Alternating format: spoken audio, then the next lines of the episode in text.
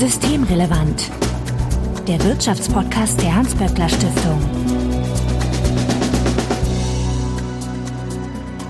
Heute ist Donnerstag, der 5. Mai 2022. Willkommen zur 100. Ausgabe von Systemrelevant. Wir sind heute zu viert, daher begrüße ich in alphabetischer Reihenfolge Bettina Kohlrausch. Hallo. Du bist die Direktorin des WSI, dem Wirtschafts- und Sozialwissenschaftlichen Institut der Hans-Böckler-Stiftung und auf Twitter findet man dich als Betty Kohlrausch. Und Johanna Wenkebach, hallo. Hi, grüß euch. Du bist die Leiterin des HSI, des Hugo-Sinsheimer Instituts und ihr beschäftigt euch mit den arbeitsrechtlichen Fragen in der Hans-Böckler-Stiftung. Und man findet dich auf Twitter als jo-wenkebach. Und Sebastian Dolin, hallo. Hallo, guten Morgen.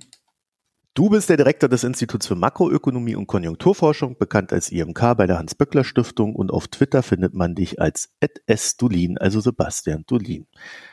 100 Folgen. Ich sag mal lieben Dank an die Hörerinnen und Hörer fürs Anhören und euch vielen ja. Dank fürs Mitmachen. Und danke dir auch, Marco, dass du uns genau. so danke. schön moderierst. Ja, danke an dich und auch an alle, die immer reingeschaltet haben. Oder runtergeladen mhm. haben, sagt man ja heute. Hab leider keine Tröte dabei. So ein Prap. wir sind ja hier ganz seriös, deswegen wird hier nicht getrötet, aber wir freuen uns natürlich sehr, dass wir es so weit geschafft haben. Das schafft ja auch nicht jeder Podcast. Und bevor wir aber zur heutigen Sendung kommen, wie immer vorweg der Hinweis, dass wenn ihr uns weiterhören möchtet, dann abonniert uns doch in einem Podcatcher eurer Wahl, um weitere Folgen automatisch zu bekommen.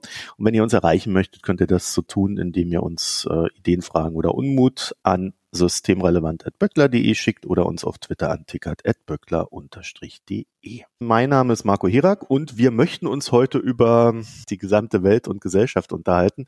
Naja, ich glaube, so schlimm wird's nicht, aber wir haben mal so einen kleinen Rundumschlag uns überlegt und äh, aktuell gibt's ja so verschiedene Oberbegriffe, die so durch die Gesellschaft geistern und mit denen man sich sehr intensiv beschäftigt. Das ist Populismus, europäische Integration oder auch die sogenannte Transformation.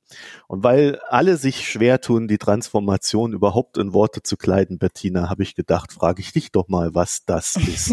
Also ich könnte dir Soziologie ran. ja, ich könnte jetzt 50.000 Unterbegriffe irgendwie dazu nennen und habe dann immer noch das Gefühl, ich hätte es nicht erfasst, was es eigentlich meint. Genau, das ist auch in der Tat schwierig, also weil einerseits könnte man sagen, was was ist jetzt eigentlich das Besondere, weil in der Soziologie zum Beispiel spricht man eigentlich vom sozialen Wandel und Gesellschaften verändern sich ja permanent. Bei Transformation könnte man sagen, der Begriff wird vor allen Dingen dann verwendet, wenn es zielgerichtet ist. Also zum Beispiel die Transformation osteuropäischen Staaten. Da war ja klar irgendwie, es geht darum, wenn man das bewertet oder anguckt, ist ja irgendwie klar, wo die, wohin die Reise gehen soll in Richtung westlicher Demokratie zum Beispiel. Ja. Und so ist es jetzt auch, wenn wir von Transformationsprozessen sprechen, dann gucken wir vor allen Dingen auf die Digitalisierung, den sozial-ökologischen Wandel, vielleicht auch noch auf demografische Veränderungen. Und Ziel ist auch klar definiert, nämlich letztlich, dass wir an zentralen Eckpunkten die Gesellschaft bleiben, die wir sind. Ja, also mit vergleichsweise hohen sozialen Standards, weiterhin eine Demokratie, eine demokratisch verfasste Gesellschaft. All das wollen wir ja behalten, aber dabei eben zum Beispiel klimaneutral werden oder notgedrungen älter oder eben digitalisierter, sodass auch die Zielrichtung eigentlich klar ist und wir, wenn wir im Moment von Transformation sprechen, eigentlich diese drei Prozesse meinen vor allen Dingen die Digitalisierung und den sozial-ökologischen Wandel. Also man transformiert, um dann Sebastian äh, seinen Lebensstandard zu erhalten. Genau. Aber vielleicht kann er nicht mit seinem fetten Dienstwagen fahren, sondern muss halt jetzt Zug fahren oder sich beamen oder was was neue Technologien die Zukunft bringen wird. Aber bevor jetzt hier Fake News verbreitet werden, wir haben in der Hans-Böckler Stiftung genau, keine nein, Dienstwagen. ja, aber das zeigt ja schon so ein bisschen die Richtung, wenn viel gewandelt wird und etwas erhalten werden soll, ähm, dann entstehen ja neue Risiken, Sebastian. Ne?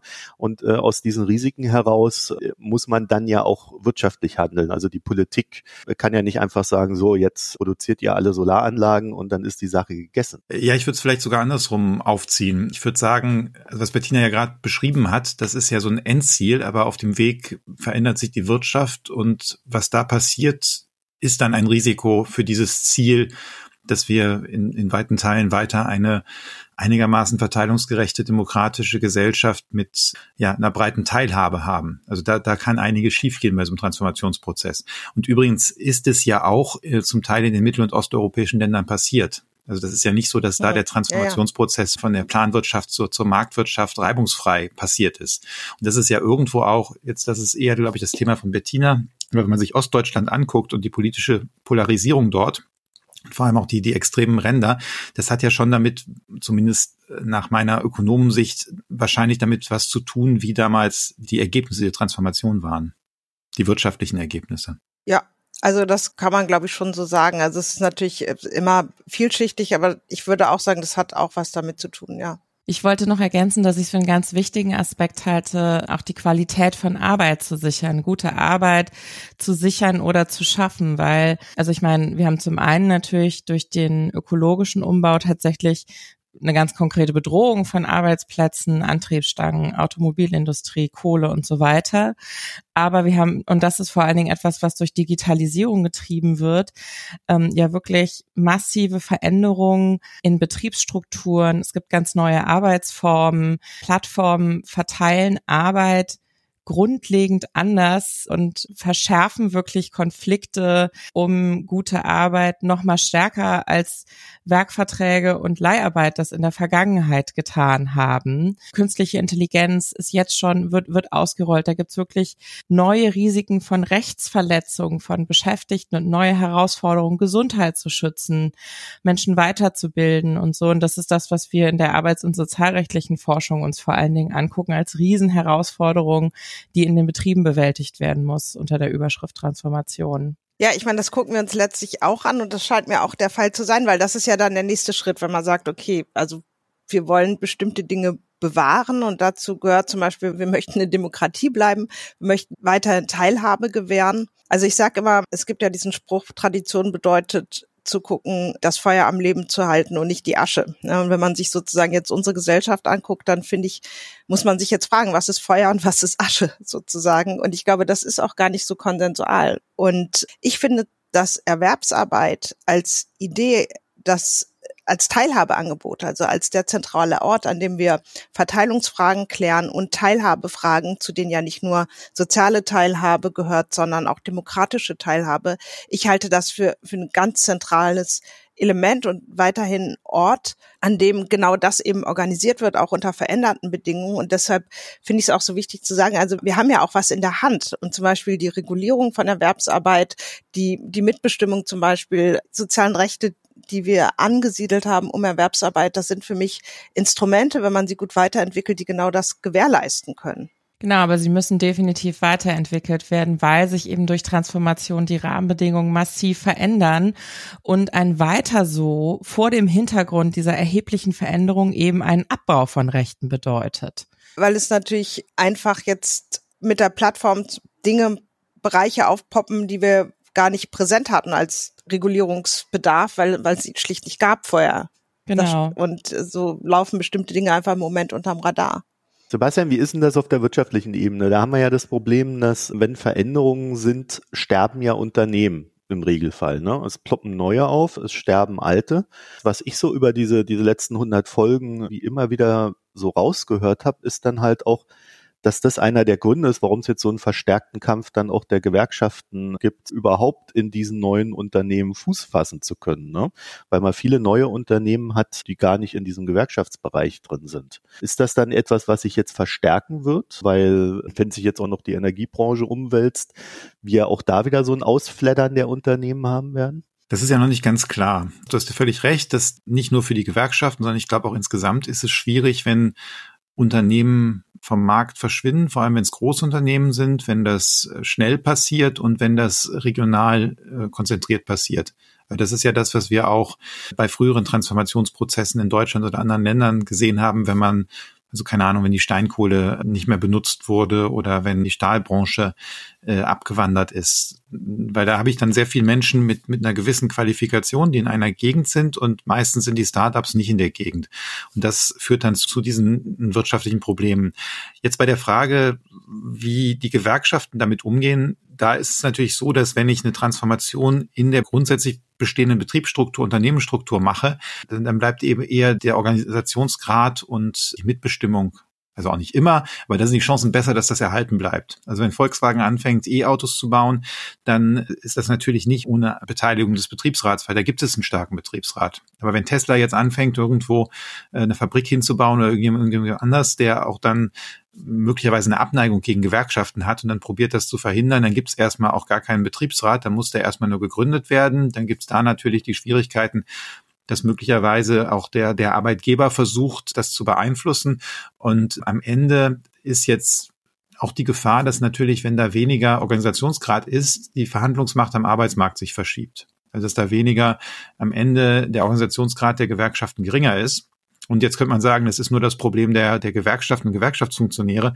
Das stimmt aber leider nicht, denn diese Verschiebung von Machtverhältnissen auf dem Arbeitsmarkt hat dann auch Einflüsse auf die gesamtwirtschaftliche Verteilung. Also dann mhm. bleibt einfach weniger vom, vom Kuchen für die Arbeitnehmerinnen und Arbeitnehmer übrig und die Kapitalisten und die Eigentümer, Unternehmen, die, die haben dann einen größeren Anteil, eine größere Profitquote. Das, das ist natürlich auch das, was wir in anderen Ländern gesehen haben, wo der Organisationsgrad zurückgegangen ist. Und wir hatten ja auch ziemlich eindeutige Daten in der Krise jetzt, ne? Also wo man gesehen hat, Corona-Krise hat Ungleichheit verschärft und abgefedert wurde es vor allen Dingen da, wo man Tarifbindung hatte, weil da irgendwie das Kurzarbeitergeld aufgestockt werden konnte, auch andere Krisen, Herausforderungen besser bewältigt werden konnten mit Mitbestimmung. Und das, was Sebastian gesagt hat, das trifft eben nicht nur zu auf Automobilindustrie Tesla, sondern auch auf diesen ganzen Bereich der digitalen Start-ups, wo wirklich eine Vielzahl von arbeitsgerichtlichen Auseinandersetzungen um Betriebsratsgründungen ablaufen. Es hat einige Skandale gegeben, haben wir hier auch schon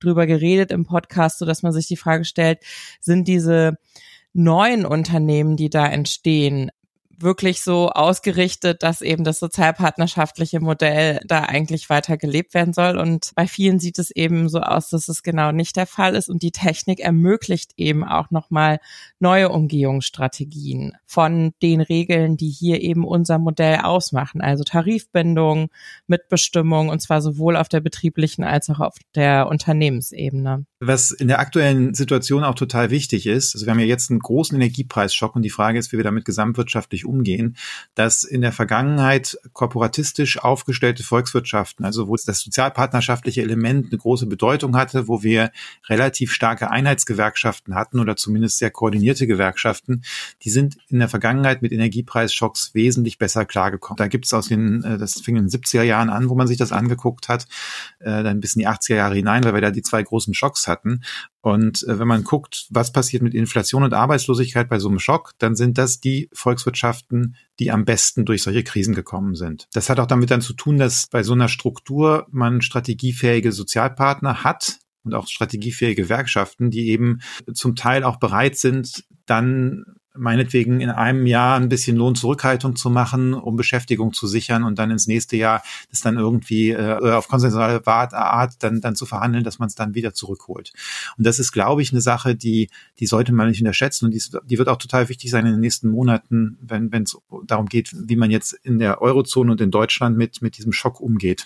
Ja, Bettina, da sind wir ja schon sehr nahe dran ne, an diesen, wie wird Gesellschaft organisiert und wie hält sie dann zusammen, weil da hat man eine, eine ganz explizite Struktur, wie man Zusammenhalt organisieren kann. Ne? Genau, also die kooperatistische Regulierung, die ja auch, also es muss man auch sagen, natürlich auch konflikthaft war. Das ist ja nicht, oder ich nehme bestimmte Debatten so wahr, als wäre das einfach eine Riesenmauschelei, in der Arbeitgeber und Arbeitnehmer auch nur für bestimmte Beschäftigte Gruppen Ressourcen unter sich aufteilen. Und so ist es ja nun nicht. Ja, das ist ja teilweise durchaus eine konflikthafte Auseinandersetzung, aber es ist eben auch eine geregelte konflikthafte Auseinandersetzung. Und davon profitieren eben auch die Beschäftigten. Also zwar natürlich in unterschiedlichem Maße, wenn man nicht tarifgebunden beschäftigt ist, aber trotzdem hat das positive stabilisierende Auswirkungen auf den Arbeitsmarkt an sich. Und deshalb glaube ich, dass diese Sozialpartnerschaft, diese kooperatistische Regulierung, die ja überhaupt nicht nur die Frage von Löhnen betrifft. Ja, unser gesamtes Berufsbildungssystem ist zum Beispiel kooperatistisch reguliert. Die Ausbildungsverordnungen werden von den Sozialpartnern festgelegt. Dass das eine Struktur ist, die schon helfen kann, auch in der Zukunft, auch um die Transformation auch demokratisch zu gestalten. Weil natürlich auch ganz konkret Leute, die eben mitbestimmen können in den Betrieben, das ist ja auch eine Form von Demokratisierung der Erwerbsarbeit, zumindest bis zu einem gewissen Grad. Ja, sehr. Und ich glaube, dass das ganz entscheidend ist, gerade auch in den Auseinandersetzungen, die diese Transformationsprozesse jetzt eben mit sich bringen. Also man kann ja beobachten, dass zum Beispiel in der Automobilindustrie ja rechte Organisationen sich aufgestellt haben, auch mit Betriebsräten zusammenzuarbeiten oder Betriebsräte aufzustellen und da ganz stark Stimmung gemacht wurde, gegen Transformationsprozesse, also so äh, grobe Überschrift, wir retten den Dieselmotor oder wir retten unsere Arbeitsplätze und eben eine starke Ablehnung gerade dieser ökologischen Transformationsprozesse zur rechtspopulistischen Stimmungsmache genutzt wurde. Und die IG Metall beispielsweise hat ja sehr früh gesagt, wir stellen uns nicht gegen die sozial-ökologische Transformation, sondern erheben den Anspruch, sie zu gestalten. Und ich finde, das ist genau dieser Ausdruck, Ausdruck von einer demokratischen Vorstellung und auch einer Idee von Autonomie von Beschäftigten. Und ähm, offensichtlich ist sie damit erfolgreich gewesen, denn es laufen ja jetzt gerade Betriebsratswahlen und die Pressemeldungen, die man gesehen hat, aus den großen sehr stark von sozial-ökologischer Transformation und jetzt natürlich auch von Krise, von abgebrochenen Lieferketten und so weiter geschüttelten Betrieben, dass da eben die rechtspopulistischen Listen nicht an Boden gewonnen haben. Äh, das hat die IG Metall als Erfolg verzeichnet und ich denke zu Recht, zumal ja die Betriebswahlen auch unter schwierigen Bedingungen waren. Normalerweise werden die ja in den Betrieben gemacht. Viele mussten Briefwahl machen, da gab es viele Unsicherheiten und vermute aber, dass das auch deshalb funktioniert, weil die IG Metall eben glaubhaft machen kann, dass sie diesen Anspruch, Transformation mitzugestalten, dass es nicht einfach über die Köpfe der Menschen und Beschäftigten hinweggebrochen wird, dass sie diesen Anspruch auch, auch umsetzen kann. Und da gibt es eben sehr konkrete, jetzt in meinem Bereich rechtspolitische Forderungen, wo gesagt wird, um diesen Gestaltungsanspruch umsetzen zu können, brauchen wir bestimmte Instrumente, die jetzt im Betriebsverfassungsgesetz beispielsweise, aber auch bei der Regulierung von Aus- und Weiterbildung bei Arbeitszeitregeln noch nicht vorgesehen sind. Und wir haben unter anderem deshalb ja auch ähm, den Vorschlag für ein reformiertes Betriebsverfassungsgesetz gemacht, weil wir gesagt haben, um das umsetzen zu können, was der Anspruch und die Idee von Mitbestimmung und Betriebsverfassung ist, nämlich Menschen Autonomie auch als abhängig Beschäftigte zu verleihen und Betriebe zu demokratischen Orten zu machen. Das ist die Idee der Betriebsverfassung. Aber die inhaltliche Ausgestaltung der Rechte zur Mitbestimmung ist aus dem Jahr 1972 da gab es diese ganzen Digitalisierungsprozesse noch nicht und da war auch noch nicht von sozial-ökologischer Transformation die Rede. Und deswegen meine ich, dass es ganz wichtig ist, den Gewerkschaften und Interessenvertretungen in den Betriebsräten nicht nur viel Glück zu wünschen, sondern wenn man demokratische Strukturen, Autonomie stärken will und auch verhindern will, dass Ängste überhand nehmen, die dann womöglich rechts Populismus erstarken lassen, dass man dann eben da nachschärfen muss bei den Gestaltungsmöglichkeiten, die auf Arbeitnehmerseite vorgesehen sind. Und das umso mehr vor dem Hintergrund der verbesserten Möglichkeiten der Arbeitgeberseite durch Digitalisierungsprozesse das bestehende Recht zu umgehen. Also das sehen wir auch. Also wir gucken uns das ja tatsächlich auch an. Wir gucken uns jetzt nicht rechtspopulistisches Wahlverhalten an, sondern antidemokratische Einstellungen, aber das korreliert ja stark. Und da ist es in der Tat so, dass es nicht ganz so simpel ist, oh, wenn es einen Betriebsrat gibt, wenn es einen Tarifvertrag gibt, dann ist das automatisch geringer. Sondern es ist schon ein bisschen komplexer. Es ist so da, wo die Leute auch davon profitieren. Also wo sie zum Beispiel auch sagen, ich kann über den Einsatz neuer Technologien mitentscheiden auf der Arbeit oder auch einfach wirklich ein besseres Einkommen haben oder sich geschützter fühlen in, in ihren Arbeitsverhältnissen. Da, wo so, also das dann auch reale positive Auswirkungen hat. Da sieht man das schon. Ist ja auch logisch, ja. Also die bloße formale Struktur macht den Unterschied eben nicht, sondern sie muss eben auch funktionieren. Und wenn sich die Rahmenbedingungen so verändert haben, dass es teilweise nicht mehr funktioniert, dann hilft es auch nichts mehr. Auch nicht, um antidemokratische Einstellungen zurückzudrängen. Ja, Sebastian, man sieht ja da so ein bisschen dran, dass auf der einen Seite hast du den, den Druck in den Unternehmen, die von den Arbeitnehmerinnen und Arbeitnehmern, aber auch vom Markt. Ne? Also da sind Veränderungsprozesse im Gange. Aber da, da merkt man ja dann schon recht schnell, ohne die Politik geht's auch nicht. Ne? Also es braucht irgendwie so ein Zusammenwirken der Kräfte um das alles zu bewältigen. Die Politik muss halt schon aufpassen, dass die Rahmenbedingungen immer noch so sind, dass der soziale Ausgleich gewährleistet werden kann. Und da die Wirtschaft dynamisch ist und sich verändert, müssen auch diese Regulierungen immer wieder angepasst werden. Das ist, ist insbesondere so, also ich glaube, das haben ja eben auch Bettina und Johanna schon, schon dargestellt. Also wenn wir eine Bewegung haben, dass die Menschen zunehmend im Homeoffice sind und nur noch über digitale Kanäle miteinander kommunizieren, dann brauchen die Gewerkschaften, dann braucht der Betriebsrat eine Möglichkeit, auch über diese Kanäle an die Menschen ranzukommen, an die Beschäftigten ranzukommen. Und das ist die Aufgabe der Politik. Aber auch andere Sachen. Wir haben dann natürlich immer wieder so Entwicklungen, zum Beispiel ja Solo-Selbstständigkeit und die Regulierungen, die wir früher hatten bei Selbstständigen, die waren eben so, dass gesagt wurde, das sind eigentlich Menschen, die eine überdurchschnittliche Ausbildung, auch deutlich größere Einkommen haben als der Durchschnitt und deshalb bestimmte Risiken besser selber tragen können. Und darum mussten sie damals in eine ganze Reihe von Sozialversicherungen nicht rein. Jetzt hat sich gezeigt mit, mit der Veränderung, dass wir sehr viele Menschen haben, die eben solo selbstständig sind, obwohl sie nicht die Einkommen und den Hintergrund haben, um diese Risiken selbst zu tragen. Und da muss einfach dann nachgesteuert werden und geguckt werden, wen man dann zum Beispiel noch in die Sozialversicherung mit reinnimmt, damit am Ende nicht irgendjemand äh, im Regen steht. Das finde ich auch, also dass sich Erwerbsarbeit in ihrer Form verändert, also dass sie mehr selbstständig ist oder wir nennen das auch Hybrid, wenn Menschen beides machen, also abhängig beschäftigt und selbstständig, dann entstehen eben neue Regulierungsbedarfe. Ja, weil die Unsicherheiten, das kann ich als Juristin wirklich ganz eindeutig so sagen, weil Recht, Arbeitsrecht, Arbeitnehmerschutzrecht, Sozialversicherungsrecht arbeitet immer mit Kategorien, wo es irgendwie eine Definition gibt und darunter wird dann subsumiert. Was haben wir denn hier für eine Fall? Ist das eine Arbeitnehmerin? Ist das sozialversicherungspflichtige Arbeit oder nicht? Und wenn es Unsicherheit gibt und gerade Digitalisierungsprozesse schaffen wirklich Eruptionen bei all diesen Standards, die über die Jahrzehnte auch der Rechtsprechung, die ja ganz stark unser Arbeits- äh, und Sozialrecht prägt, entstanden sind, so dass das einfach nicht mehr passt. Und diese Unsicherheiten gehen immer zu Lasten der Arbeitnehmerseite, weil sich dann eben erstmal ist unklar, Plattformbeschäftigte. Und das werden wirklich ständig mehr, die in dieser Art von Arbeit nachgehen. Da war am Anfang noch nicht mal klar, ob das ArbeitnehmerInnen sind. Jetzt wird darum gekämpft, dass sie Betriebsräte haben. Also da beginnen irgendwie Streitigkeiten um Standards, wo man meinen könnte, müsste eigentlich selbstverständlich sein, ist aber nicht der Fall. Und gleichzeitig sind eben durch die sozialökologischen Transformationsprozesse gerade die Bereiche bedroht, wo es eben Tarifbindungen und damit sehr, sehr gute Arbeitsbedingungen geht, die jetzt aber konkret von Arbeitsplatzabbau betroffen sind.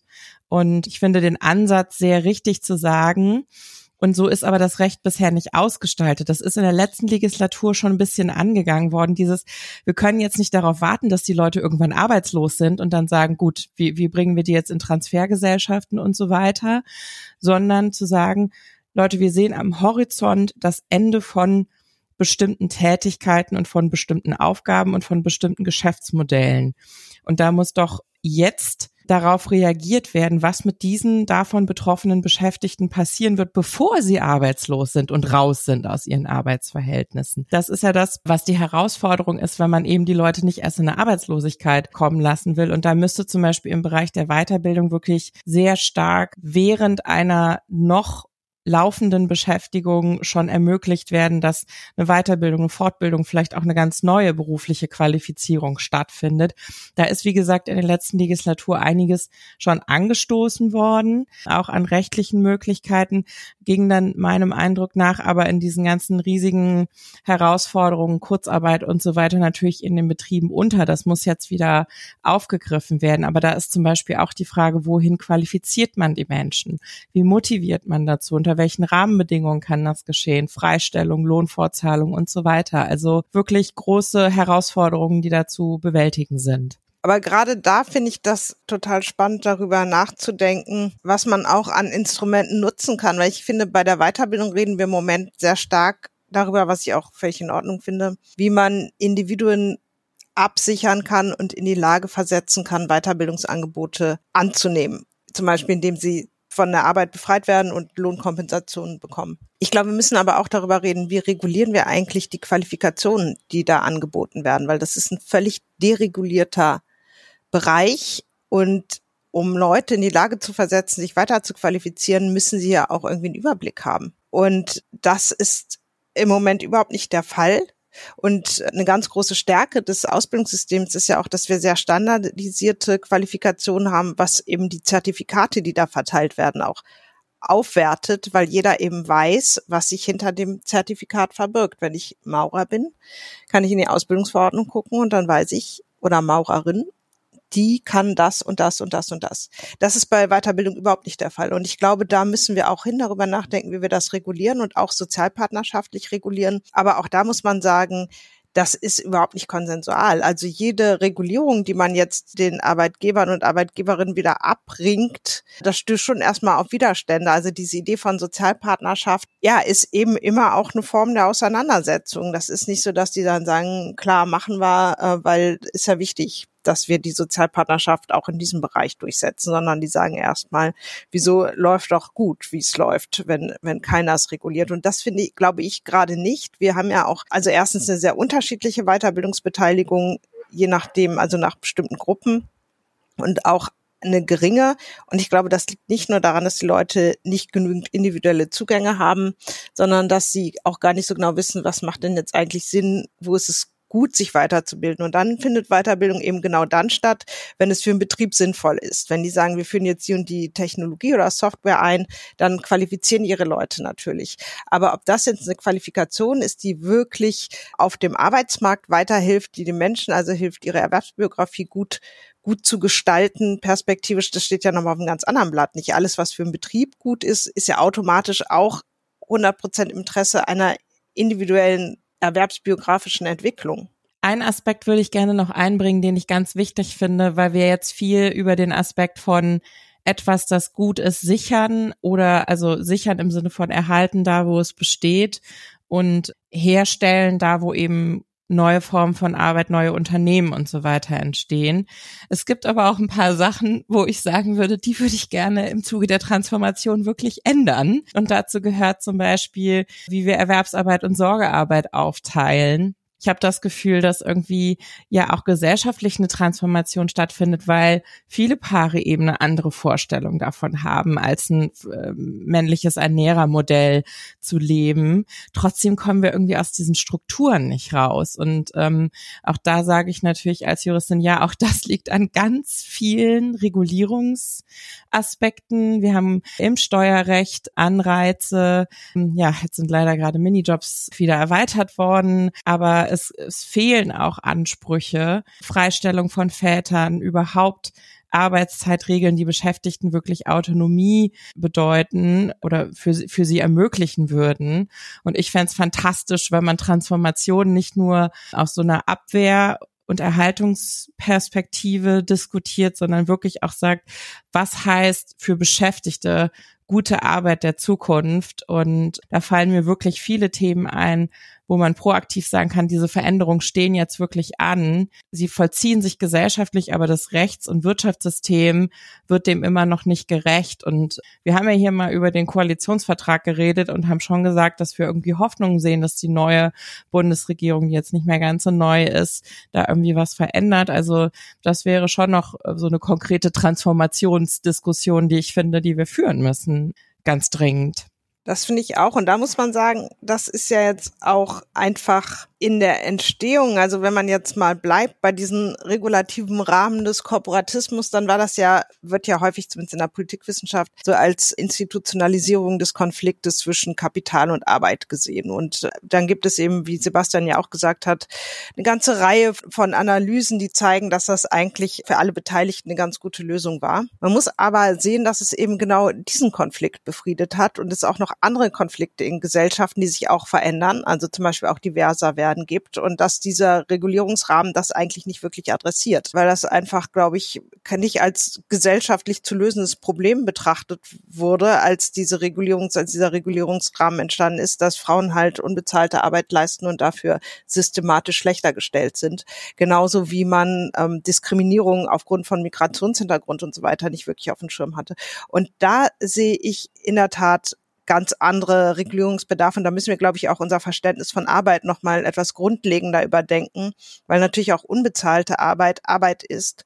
Und wenn man das ernst nimmt, dann hat das natürlich auch Konsequenzen für die, für die Erwerbsarbeit, also insbesondere für Arbeitszeiten. Dann kann man eigentlich nur deutlich weniger Erwerbsarbeit leisten. Ja, Sebastian, da gab es diese Woche Zahlen von der Bertelsmann Stiftung, ne? Gender Lifetime Earnings Gap und da kam dann raus, dass Frauen ungefähr 45 Prozent weniger Einkommen haben als Männer über das Erwerbsleben hinweg. Das ist mal eine Zahl, ne? Ja, wobei das natürlich jetzt erstmal auch, soweit ich es verstanden habe, zumindest vergangenheitsbezogen ist. Ich bin nicht ganz sicher, ob das bei den ähm Ich meinte Frauen, die jetzt 30 sind, betrifft das. Ja, okay, weil das natürlich schwierig ist. Also Frauen, die jetzt 30 sind, da ist ja noch nicht genau absehbar, wie die sich zum Beispiel verhalten in der Phase, wo sie Kinder aufziehen. Also wie, wie viel sie da rausgehen. Ich bin da jetzt auch nicht der Experte für. Ich glaube, Bettina weiß das viel besser. Aber soweit ich die, die, die Literatur überblicke, hat das einerseits damit zu tun, dass Frauen in äh, Jobs tätig sind, die oft schlechter bezahlt sind, die auch oft schlechter, schlechteren Organisationsgrad haben. Gibt es vielfältige Gründe, warum das so ist. Und dann, dass die Arbeitszeitreduktion während der Zeit, wo Kinder da sind, ganz massiv bei den Frauen liegt. Das äh, ist immer noch üblich ist, dass die Frau dann, dann die Arbeitszeit stärker reduziert. Das hat manchmal so Gründe, dass wenn, wenn der Mann älter ist als die Frau, was, was sehr oft vorkommt, dass dann der oft weiter ist in der Karriere und ein höheres Einkommen hat und es darum auf den ersten Blick ökonomisch sinnvoll ist für das Paar, das so rum zu machen. Aber das hat dann eben die Folgen, die du jetzt da, da beschrieben hast. Also ich glaube, da gibt's eine Vielzahl von, von Gründen, warum das so ist. Aber klar, das ist was sehr unschön ist, aber was natürlich auch gesamtwirtschaftlich jetzt zeigt, dass wir da sehr viel ungenutztes Potenzial haben. Weil einerseits natürlich der, der Punkt, dass da weniger bezahlt wird für ähnliche Arbeiten oder ähnlich gelagerte Arbeiten, aber es ist eben auch der Fall, dass wir eigentlich wir da äh, Fachkräftepotenzial verzichten, weil die Frauen oftmals äh, Teilzeiten mit, mit niedrigen Stundenzahlen machen. Ja, man kann das ja aber nicht nur über, über Wirtschaft lösen, dieses, dieses Thema. Ne? Das, da greift ja alles ineinander. Das ist auch äh, Frage nach Lebensmodellen, Frage nach, wie definieren Frau und Mann äh, so ja ihre Beziehung und ihr ihr wirtschaftliches Dasein. Also ja, das wollte ich gerade auch schon einmal sagen, als als ich Juana gehört habe. Normalerweise sind wir Ökonomen ja mal die, die sagen, das sind die Anreize und äh, darauf wird reagiert. Aber ich glaube, das ist halt schon manchmal ein bisschen komplexer. Also wenn ich mir jetzt ansehe, zum Beispiel in Berlin ist zumindest aus meiner persönlichen Wahrnehmung gibt es dieses Modell Einverdienerhaushalt, der Mann arbeitet, die Frau bleibt nach dem ersten Kind erstmal sechs, sechs Jahre zu Hause.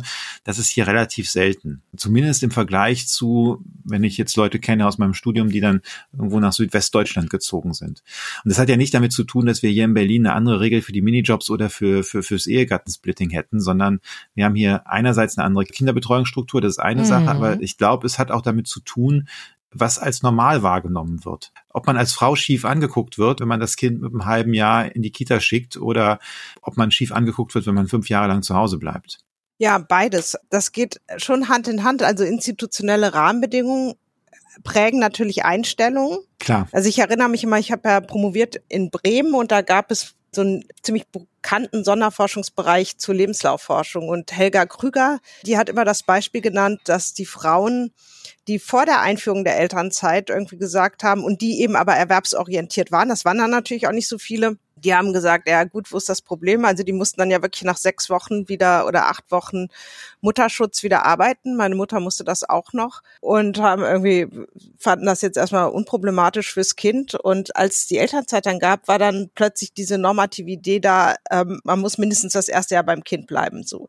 Und das heißt, institutionelle Rahmenbedingungen, das sieht man auch im Vergleich Ost-West, prägen Einstellungen. Das wirkt dann aber auch nachhaltig, weil wir im Osten immer noch eine andere Erwerbsorientierung haben, auch wenn sich die institutionellen Rahmenbedingungen inzwischen verändert haben. Das heißt, das geht so Hand in Hand. Aber natürlich haben wir auch bestimmte Leitbilder von Mütterlichkeit und Väterlichkeit, die damit reinspielen und die, auch wenn es rational sogar sinnvoller wäre, dass zum Beispiel die Frau die Elternzeit nimmt, äh, unter Umständen dazu führen können, dass die Frau keine Elternzeit nimmt, sondern der, der Mann, dass das eben dann trotzdem anders entschieden wird. Also in der Tat, das ist schon komplexer, aber es ist eben auch nicht komplett unabhängig voneinander. Und insofern ist das schon eine Schraube, woran man was drehen kann. Weil der, der Punkt ist ja auch, dass die meisten Paare sich das ja wünschen in den Befragungen. Also wenn man junge Menschen fragt, wie sie sich das vorstellen vor der Kinderphase, dann sagen die ja eigentlich, sie wollen das gleichberechtigt und dann leben sie es aber nicht. Ich wollte auch nicht, also das nur, nur damit es keine Missverständnisse gibt, ich wollte nicht sagen, dass die institutionellen Rahmenbedingungen nicht wichtig sind, äh, sondern ich wollte ja. eigentlich nur darauf hinweisen, dass es nicht alles ist. Nee, das stimmt auch. Also das finde ich auch, das finde ich auch wichtig, das so zu sehen. Und man kann natürlich auch Wünsche und Bedürfnisse von Menschen nicht komplett ignorieren. Man muss auch sehen, es gibt eben das Bedürfnis, auch mehr Zeit mit den Kindern zu verbringen. Also es ist alles nur marktförmig zu organisieren und zu sagen, irgendwie wir bauen wir halt die Kinderbetreuung aus. Das wollen die Menschen halt auch nicht. Die wollen halt, wenn sie Kinder schon mal haben, sie gelegentlich auch sehen. Ich glaube jedenfalls, dass es ganz wichtig wird, genau all das zu diskutieren und einzubringen in diese Transformationsdebatten von, ja. wie wollen wir leben und arbeiten. Und ähm, ich sehe schon, dass gerade Digitalisierung und ich meine, wir hatten jetzt massive Veränderungsprozesse durch den Einsatz von mobiler Arbeit, dass die genutzt werden, um zu sagen, ja, neue Form des Arbeitens ist eigentlich, also es wird eigentlich keine zeitlichen Grenzen mehr geben. Heute Morgen habe ich mich auf äh, Twitter über Output-Orientierung gestritten, wo ich denke, wir stehen jetzt so ein bisschen an der Schwelle, wie sieht denn die Arbeit der Zukunft aus? Und da gibt es so ein paar Vorstellungen davon, was modern ist, die für mich sich sehr gesundheitsschädlich, sehr nach Druck auf Beschäftigte und eben nicht auf, es kommt zu einer besseren Vereinbarkeit, die Paaren ermöglicht, Kinder zu betreuen, kranke Angehörige zu versorgen. Auch das wird ja in der Demografie viel weiter noch auf, noch mehr auf Leute zukommen, ne? Dass man vielleicht sogar gleichzeitig kleine Kinder zu versorgen hat und pflegebedürftige Eltern hat. Und auch dafür sind die gesellschaftlichen Strukturen nicht geschaffen, dass die Versorgung zu übernehmen. Und wenn dann die Vorstellung von Zukunft der Arbeit ist, ja, können die Leute ja alles machen, ist ja kein Problem. Man kann ja auch von 23 bis 3 Uhr dann seine Arbeit noch machen. Finde ich, ist das keine Lösung, die irgendwie eine bessere Zukunft bedeutet für Beschäftigte. Und deswegen ist es ganz wichtig, finde ich, Transformation Diskussionen nicht nur unter dem Aspekt von, wie sichern wir das, was gut ist, was funktioniert hat, welche Rahmenbedingungen müssen da verändert werden, sondern auch zu fragen, was ist wirklich gute Arbeit, wie wollen die Menschen leben und arbeiten und wie wird da, und da glaube ich schon auch, dass eben rechtliche Rahmenbedingungen definitiv Modelle fördern oder verhindern. Und auch also Recht ist natürlich Spiegel von Modellen. Und ich meine, wir hatten jetzt jahrzehntelang ein Familienbild, ein Frauenbild, ein Männerbild, das irgendwie auch rechtliche Strukturen geprägt hat. Das ändert sich natürlich nicht einfach so, aber Recht, das glaube ich eben schon. Und das sieht man ja auch. Es hat ja wirklich massive Veränderungen gegeben in der rechtlichen Vorstellung von, was ist eine Familie zum Beispiel. Recht kann diese Strukturen verändern und wenn wir wollen, dass sie sich in den Betrieben verändern, und das sind wirklich Gestaltungsorte auch für die Arbeit der Zukunft, dann muss man eben die dort auf Arbeitnehmerseite Handelnden befähigen, das zu tun. Und da ist gerade Arbeitszeit, Vereinbarkeit von Familie und Beruf ein total wichtiges Thema, wo mir sehr viele Sachen einfallen würden, die der Gesetzgeber da ändern müsste, damit eben die Arbeit der Zukunft gut wird. Vielen Dank fürs Gespräch an euch alle drei. Bettina Kohlrausch. Gerne. Sebastian Dulin. Ja, danke auch dir, Marco. Und Johanna Wenkebach. Danke euch. Ich habe jetzt mal der Reihenfolge nachgemacht, wie ihr in den Raum reingekommen seid. und wenn die Hörerinnen und Hörer an der Stelle noch was äh, zu sagen haben zu unseren Gedanken, dann schickt uns doch gerne eine E-Mail systemrelevant@böckler.de oder tickert uns auf Twitter an böckler-de. Und ihr findet alle drei auf Twitter. Da bitte ich euch am Anfang der Sendung zu springen. Da habe ich es aufgezählt. Euch eine schöne Zeit und bis nächste Woche. Tschüss. Tschüss. Tschüss. Ciao. Das war Systemrelevant, der Wirtschaftspodcast der Hans-Böckler Stiftung.